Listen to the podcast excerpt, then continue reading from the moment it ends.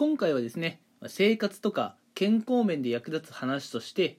平日、うんまあ、学校、まあ、部活とかでもいいですし学校終わってからでもいいです。あるいはねこうお仕事とか家事が、えー終わったり一段落してからでもいいんですが、うん、そういう時間帯にね運動することの良さっていうのをねお話ししていこうかなと思います、うん、まず運動するとどういうメリットがあるかっていうところなんですけれども、うん、まずあのストレス発散とかにね大いに役立つことはもう皆さんもねこう体感しているところがあるんじゃないでしょうか。うん。まあ学校生活とかねやっぱ会社とかいますといろいろストレスが溜まることもあるとは思います。うん。まあ家でね家事をやっていてもストレス溜まることってあると思うんですけれどもまあそういう時にね運動して少しね汗をかくぐらい、うん、運動できればストレスっていうのもねまあ発散できますしうん。まああのいい効果が期待できます。で先ほどのまあストレスの話にもちょっと関わってはくるんですけれども運動することで運動することで、うん、で、うん、まあ精神的な、うん、気持ち的な強化ができます、うん、メンタルトレーニングですね、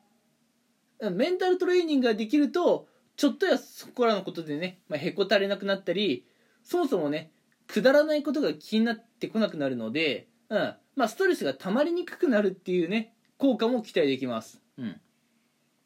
なんで運動っていうのはまず気持ちとかねそういう面でかなりいい効果があると思ってください、うん、でまあ続いてまあ3つ目としてはやっぱりこう体の変化ですかね。うん。こうやっぱりどうしてもねこう年々年を重ねていくと体にねこう無駄な脂肪がついてきたりするんですけれどもうん。やっぱり健康でありたいじゃないですか。って考えるとやっぱりねこう休日にちょこっとだけではなくて平日からもね運動する習慣を身につけておく必要があります。うん。まあ運動もねお金の貯金みたいなものなんですよ。うん。あのある日突然始めてね、ある日突然パッタリやめてもいいものかって言われるとそうではなくて長い間ねこう定期的にね続けていくことで効果が出てくるようなものなので、うん、運動っていうのはねこう時間を見つけて、えーこまめにねやってもらえたらいいかなと思います、うん、でここまでねあのまあメンタルトレーニングとかできるとかそういう気持ち的な面とあとね、まあ、体の変化といったところでねやっぱり運動はいいよっていう話をしてきたんですけれども、うん、あとねこれあまり皆さん注目されていないかもしれないんですけれども正直今回一番伝えたかったのはここで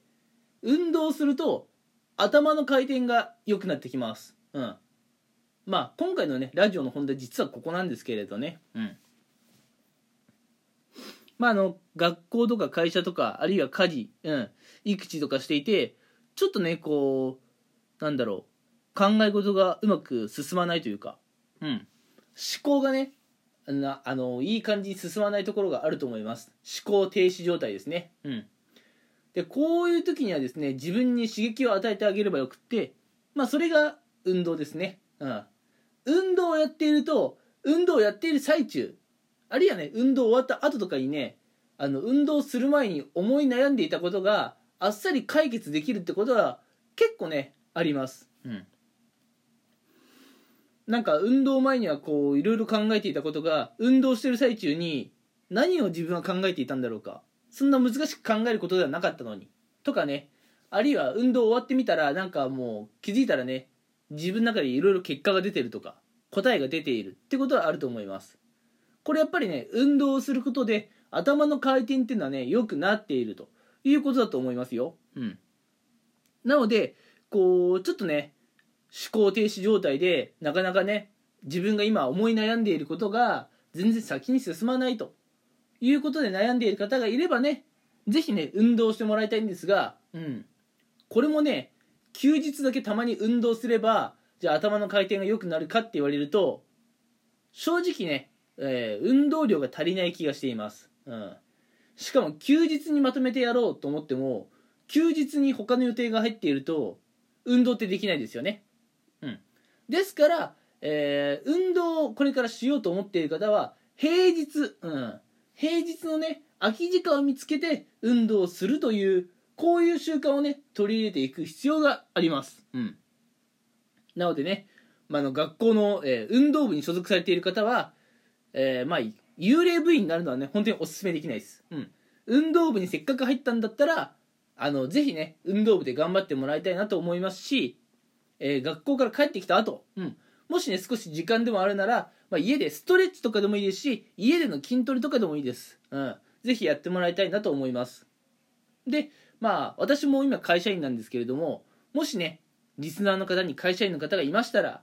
仕事帰りにねこうジムだとかあるいは社会人野球だとか社会人サッカーとかなんかねクラブに所属してみるのもいいかもしれません、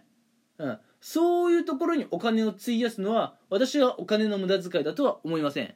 ジムに通うお金は無駄遣いじゃありません、うん、社会人野球とかするためにね必要なお金、うん。まあ、社会人野球の飲み会とかはぶっちゃけお金の無駄だと思うんですけれども社会人野球をやるため野球をやるためのお金とかは全然無駄遣いだとは思いません、うん、そういったところにお金を費やすことで自分にねいい効果が、えー、もたらされると思います。ということで今回は、えーまあ、平日のうちからねしっかりと運動する、まあ、メリットというところをお話ししていきました。